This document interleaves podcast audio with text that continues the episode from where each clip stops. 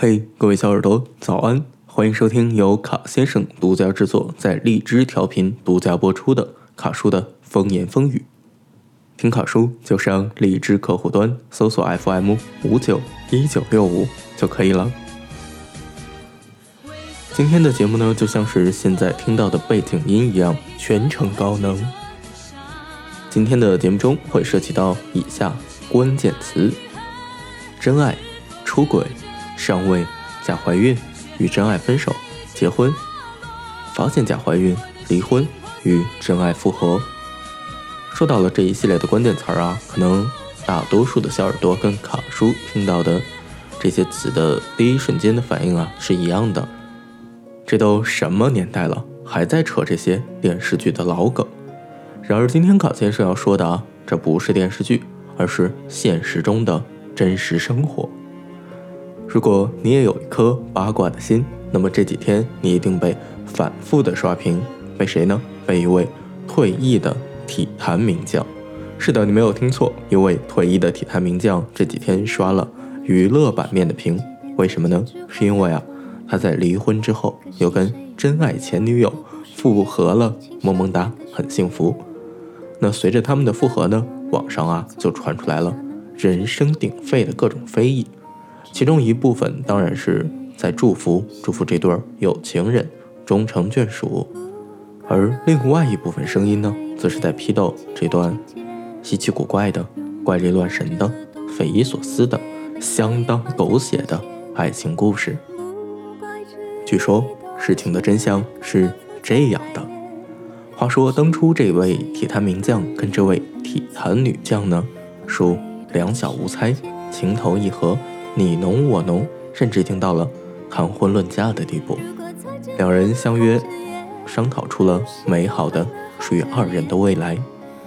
然而在这段感情中呢，体坛名将不知为何跟一位演艺圈的十八线明星勾搭在一起。但是一击必中啊，这位明星怀孕了。那届时她成为一段情感中的小三，变成了一位。怀着孕的母亲，听到这儿，看多了这个狗血爱情剧的小朋友都知道，接下来发生的必然是小三上位，与前女友彻底断开这样一段过程。那么在现实中呢，也真的是真实还原了这一部分，体坛名将跟体坛女将彻底分崩离析，而跟这位自称怀孕的女星啊，迅速步入了婚姻的礼堂。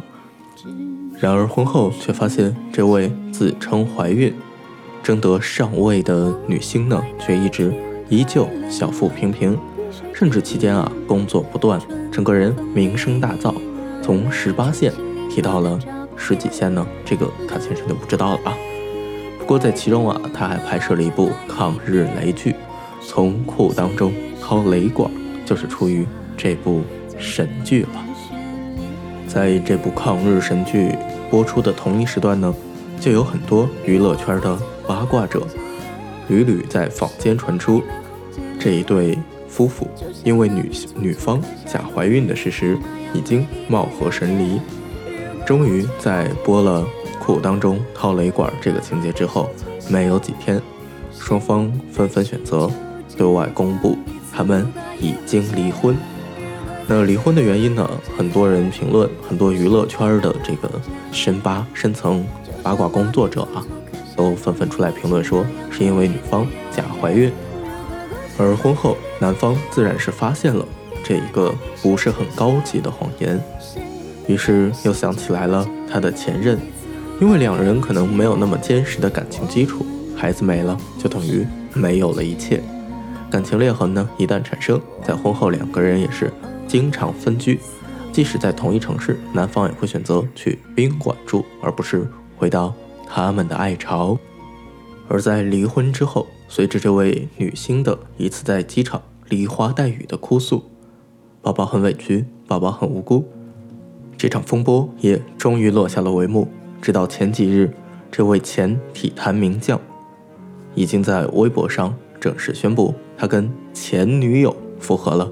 对你没有听错，是前女友，也就是在节目开始时卡先生提到的那位体坛女将，他们正式复合，又使得这件本来已经沉寂的事儿呢，再一次翻天覆地、惊涛骇浪，成为了坊间吃瓜群众们茶余饭后的谈资。但是在今天的节目中，卡先生想说的并不是这三位当事人如何如何，因为一段感情中，可能每个人的选择都是有他的理由的。身为局外人是没有办法去干预，是没有办法去评论的。但是卡先生想说的是这样的一类现象，当然这不是一个单独的现象，而是一个略显普遍的现象。因为无独有偶，卡先生有一位关系非常好的姐姐，她也经历了类似的事情。这位姐姐毕业于名校，毕业之后呢，就业于世界前一百强的某外企。而她的男友呢，正是她的大学同班同学，两个人从大一开始谈恋爱到大四。毕业之后呢，这位男生选择了回到自己的家乡，我国西南部某省份的某小县城，去当地的银行任职。在他们异地了半年之后呢，这位男生对姐姐郑重其事地说道：“如果你还想跟我在一起，那么就回来，到我们家来工作。”于是，这位姐姐不假思索的辞掉了高薪的工作，来到了这个小县城，去一家金融公司上班。两个人在一起又待了三个月之后，男生终于兑现承诺，对这位姐姐进行了一场非常小的求婚仪式。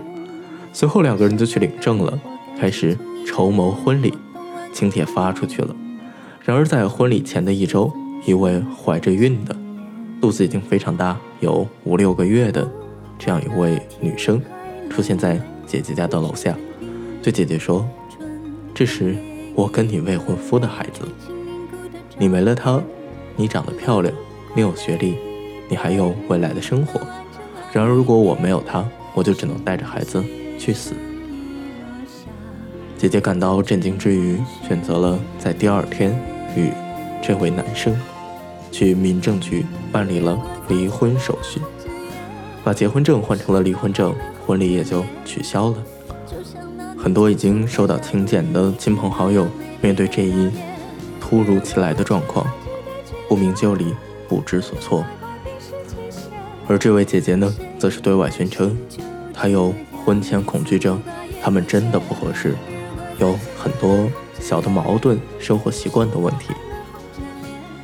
随后，姐姐便净身出户，拎着行李箱去一个人旅行。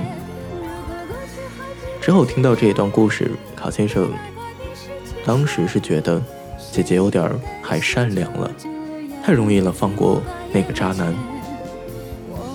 随后，当卡先生自己逐渐长大之后，忽然发现，可能姐姐做的这个决定、这个选择是最明智的。因为两个人再见面的话，最好不要红着眼，也不要红着脸。